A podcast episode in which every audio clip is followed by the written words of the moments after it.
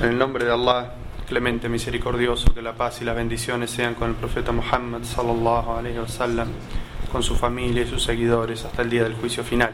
La obligación de los musulmanes de llamar a la ilaha illallah, de invitar a la gente al testimonio de que nada ni nadie merece ser adorado sino Allah y de que acorde a la sunna del profeta Muhammad sallallahu alaihi wasallam esta invitación tiene una metodología.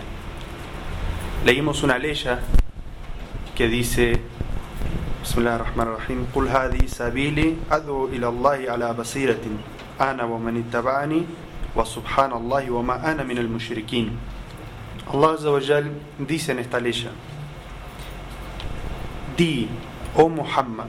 Allah Azza wa Jal se dirige al profeta Muhammad sallallahu alaihi wasallam y le dice que nos enseña a nosotros. Este, este es mi camino. Invito hacia Allah con conocimiento. Yo y también los que me siguen. Glorificado sea Allah. Y no soy de los idólatras.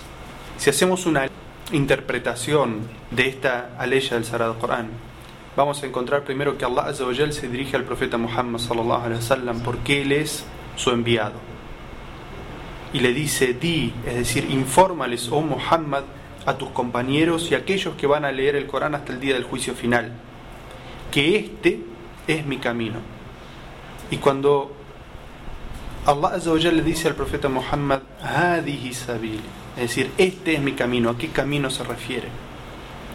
Debemos entender que este camino es el ejemplo del profeta Muhammad. Porque el profeta Muhammad, su sunna, es la ejemplificación del Corán. Como eh, dijo Aisha anha, en un hadith que está relatado en Sahih, en Sahih, al-Bukhari, dice el profeta, el, Muhammad, el profeta Muhammad sallallahu alaihi wasallam, su carácter era el Corán. Es decir, que la forma de ser del profeta Muhammad sallallahu alaihi wasallam, su akhlaq, su forma de comportarse, era la ejemplificación de las enseñanzas del Sagrado Corán. Entonces, si queremos saber cómo poner en práctica el Sagrado Corán, cómo transmitir las enseñanzas del Sagrado Corán, pues entonces tenemos que mirar a la sunna del profeta Muhammad sallallahu alaihi wasallam. La segunda indicación que da esta ley dice ilallah. Dice, invito al camino de mi Señor con conocimiento.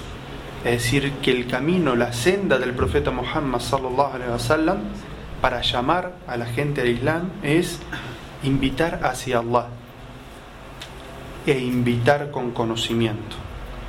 Es decir, que cuando uno tiene la intención, basado en esta responsabilidad que es compartida de todos, de invitar a la gente a Allah, uno tiene que buscar primero el conocimiento y no se debe llamar al Islam ni Allah Azzawajal ni hablar sobre el Islam si no se tiene un conocimiento certero de lo que se está diciendo. Y fíjense cómo Allah Azzawajal concluye esta ley. Allah Azzawajal se está refiriendo al profeta Muhammad sallallahu alaihi wasallam y le está diciendo al profeta que nos diga a nosotros que si queremos llamar al mensaje del Islam tenemos que hacerlo acorde al mensaje acorde a la forma que el profeta Muhammad sallallahu alaihi wasallam utilizó y que para ese llamado hace falta conocimiento y termina esta ley diciendo glorificado sea Allah wa subhanallah wa ma ana min al mushrikin glorificado sea Allah y yo no soy de los idólatras qué relación qué relación tiene esta última parte de la ley con la primera parte la primera parte nos habla de la obligación de invitar al Islam y de que para, para esa obligación tenemos que seguir el ejemplo del profeta Muhammad sallallahu. Y Allah azza culmina la ley diciendo y glorificado sea Allah y no soy de los idólatras. ¿Cuál es la relación entre la primera y la segunda parte? Los sabios del tafsir, los sabios del exégesis, como Ibn Kathir dicen que la relación de esta última parte es que la invitación a Allah azza cuando se dice Subhanallah, la interpretación de Subhanallah, es decir, glorificamos a Allah, es decir, lo declaramos puro, y libre de todo defecto e imperfección. Esto es lo que significa Subhanallah. Es decir, que cuando llamamos a Allah cuando llamamos hacia el Islam, lo primero que tenemos que invitar, lo primero que tenemos que evidenciar es qué es el Tawhid, porque de, de esa manera, evidenciando lo que es el Tawhid, estamos declarando a Allah Azzawajal puro y de, toda, de todo error y de toda imperfección. Cuando los cristianos dicen, Allah Azzawajal ha tenido un hijo, le están dando a Allah Azzawajal un, una característica de imperfección, una característica que no es que no le corresponde a la divinidad, a Allah Azzawajal. Y por eso nosotros cuando hacemos dawa, lo primero que tenemos que hacer siguiendo el mensaje de esta ley es evidenciar el tawhid. Y al final dice, y no soy de los idólatras. Es decir, tenemos que estudiar en esta sociedad en la que nosotros vivimos cuáles son las expresiones de idolatría mayoritarias que existen. Entonces evidenciar a la gente por qué esas creencias que existen en este lugar y que no se corresponden con el Tawhid, por qué, son, por qué están equivocadas. Y para eso volvemos al principio de la ley que dice ala basirati, es decir, con conocimiento. Entonces tenemos que investigar cuáles son las causas de la idolatría que se encuentran en nuestra sociedad e investigar cómo podemos refutar esos argumentos falsos con argumentos verdaderos del Corán, de la Sunna y del intelecto y la lógica que para algo Allah Azzawajal nos ha dotado con el intelecto, algo que Allah Azzawajal elogia en el Sagrado Corán tantas aleyas que dice, ¿acaso no van a reflexionar? Es decir, que tenemos que usar la reflexión, el intelecto, para buscar aquellos errores por los cuales la gente se ha desviado y evidenciarles dónde está el error para poder agarrarlos de la mano y llevarlos hacia el camino de la verdad. Estas son las conclusiones que podemos sacar de esta primera aleya, del análisis de esta aleya. Un hadiz del profeta Muhammad sallallahu alaihi wasallam que está en el Sahihain, es decir, en Bukhari y Muslim, es completamente auténtico con respecto a su cadena de narradores. Nos narra Muad ibn Jabal, anhu, un compañero del profeta Muhammad de aquellos jóvenes sahabas que ahondaron en el conocimiento y que el profeta Muhammad los enviaba en sus misivas de da'wah. Y en este hadith que nos narra Muad ibn Jabal nos explica cómo el profeta Muhammad lo escoge y lo envía a un pueblo donde no había musulmanes para que hiciera da'wah, para que llamara a la gente al Islam. El profeta Muhammad sallallahu alaihi wasallam antes de enviarlo lo aconseja, le da consejos y le dice, Muad, vas a ir un pueblo de la gente del libro, es decir, cristianos y judíos, un pueblo similar al que nosotros vivimos hoy en día. Y por eso estos consejos que le da el profeta Muhammad sallallahu alaihi wasallam a Muad ibn Jabal son tan importantes para nosotros. El profeta Muhammad sallallahu alaihi wasallam le dice que sea lo primero a que los llames, lo primero a que los invites al testimonio de la ilaha illallah. Es decir, a que atestiguen de que nada ni nadie merece ser adorado sino Allah, de que no existe divinidad sino Allah, de que toda la adoración y devoción debe ser dedicada únicamente a Allah. Este es el primer consejo del profeta Muhammad sallallahu alaihi wasallam a Muad ibn Jabal cuando le envía a un lugar para hacer un lugar donde no hay musulmanes, un lugar donde la mayoría de la gente son kufares, son gente del libro, judíos o cristianos, y por eso la importancia de este consejo para nosotros. Lo primero que se debe iniciar en el diálogo es que crean en la existencia de Allah, que crean en la unicidad de Allah y quien crea que Él es el único que tiene bellos nombres y sublimes atributos que le corresponden únicamente a Él. Ese debe ser el comienzo, la base de la da'wah. Y le dice el profeta Muhammad sallallahu alaihi wasallam, si te siguen en eso, entonces infórmales que Allah Azawajal ha prescripto para ellos cinco oraciones durante el día y la noche. Analicemos esta oración del profeta Muhammad sallallahu alaihi wasallam. Porque él está diciendo fa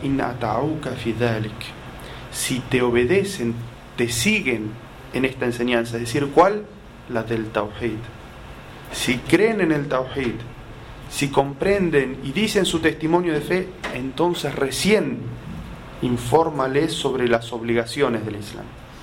No comiences tu dawa diciéndole a la gente las obligaciones que va a tener. Si te haces musulmán, ten cuidado porque tendrás que orar. Ten cuidado porque tendrás que ayunar. Ten cuidado porque tendrás que usar el hijab. Ten cuidado porque no. La dawa no es de esa manera. El profeta Muhammad sallallahu alaihi wasallam le está diciendo a Muad ibn Jabal el tawhid, que crean en la existencia de Allah, que crean en la unicidad de Allah, que crean que la devoción se debe solamente a Allah. Si te hacen caso en esto, si creen en eso, entonces abre una segunda puerta y háblales sobre la importancia de la oración. ¿Qué sacamos de conclusión de estas palabras del profeta Muhammad sallallahu alaihi wasallam? La gradualidad en la invitación al Islam.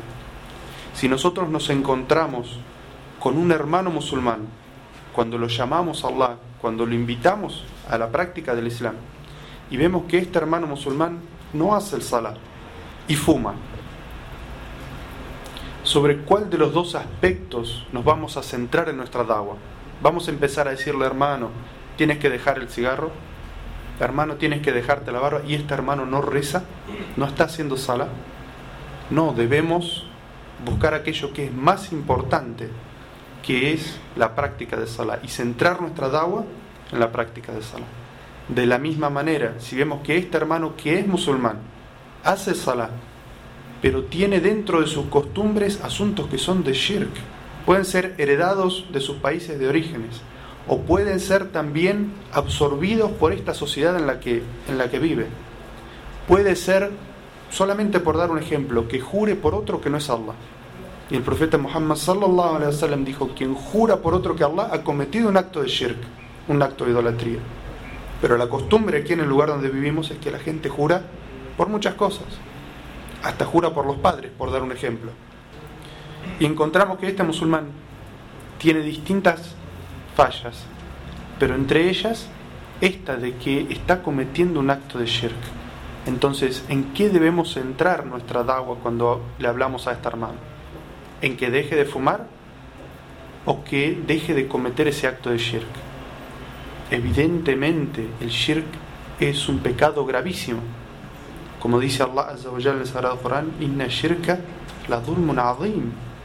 Es decir, el shirk, la idolatría, es un pecado gravísimo o el más, gran, o el más grave de los pecados. Entonces debemos centrar nuestra dawa en evidenciarle y volvemos a la primera ley que dice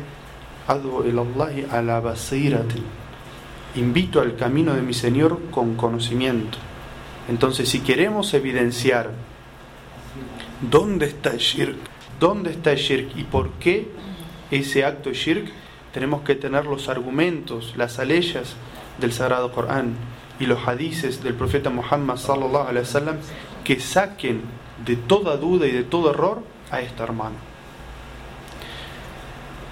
Algo que tenemos que llamar la atención antes de continuar, inshallah, en en la próxima clase sobre este mismo tema, es la forma en la que se invita al Islam a los no musulmanes y la forma en que se invita al Islam a aferrarse al Islam a los musulmanes. El profeta Muhammad sallallahu alaihi wasallam dijo: Bashiru wa la tunaffiru, yassiru wala tu'assiru. Bashiru, es decir, albricien, llamen de una buena manera, inviten de una buena manera. Wala tunafiru, no espanten a la gente. Puede ser que uno tenga una buena intención y sin embargo use una manera, una metodología que no sea apropiada y en vez de conseguir su objetivo, que es llamar a esa persona al Islam, la espante, la aleje, y lo que podemos eh, concluir de estas palabras del profeta Muhammad es que si vamos a invitar a una persona a que se aferre de alguna manera a alguna práctica islámica correcta, debemos hacerlo de la mejor manera, con una sonrisa en nuestro rostro, no regañando, es decir, no llamando la atención de una manera severa, sino marcando el error y por qué con argumentos del Corán y de la Sunna. Y como eh, se dice en, el ambiente de Dawa, la Sunna del profeta Muhammad sallallahu alaihi wasallam es algo para ser estrictos con uno mismo y blandos con los hermanos. Es decir, uno tiene que tratar de practicar la Sunna en uno mismo lo más estricto que pueda. Y cuando se encuentra con los hermanos ser lo más blando posible con ellos si ellos no están practicando esa sunna de la misma manera. ¿Cuál es la herramienta? La herramienta es la dawa, es decir, la invitación. Y Allah Azza wa nos dice en el Sagrado Corán, la ikraha fid din, es decir, no se puede imponer la religión y no se puede imponer a las personas la práctica de la religión.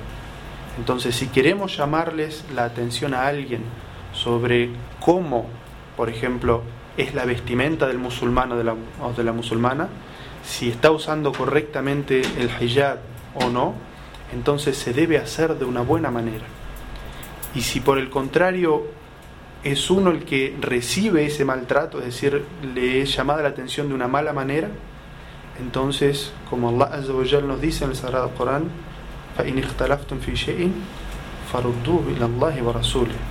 es decir, si tienen alguna diferencia entre ustedes, volved a Allah y a su mensajero, es decir, al Corán y la Sunna. ¿Y quiénes son los que llevan el conocimiento del Corán y de la Sunna? Los sabios, la gente de autoridad y de conocimiento en esta sociedad. Entonces, siempre que haya una diferencia entre dos hermanos, no discutir, no argumentar entre ellos, sino volver a aquella gente de conocimiento y preguntarle, ¿es de esta manera o es de esta manera acorde a la ciencia, al conocimiento del Corán y de la Sunna. Y quiera Allah Azza guiarnos siempre, darnos guía a nosotros mismos y permitirnos a nosotros ser herramientas en la transmisión de su guía. Quiera Allah guiarnos a nosotros y permitirnos guiar a la gente y ser de aquellos que siguen la senda de Allah Azza la senda del profeta Muhammad sallallahu alaihi wasallam y que toman entre sus manos la mas'ulía, la responsabilidad que quedó en la nación islámica de invitar a la gente al Islam, a los no musulmanes al Islam, e invitar a nuestros hermanos musulmanes a que se aferren correctamente al Corán y la Sunna. Sallallahu ala Muhammad wa ala alihi wa sahbihi wa sallam.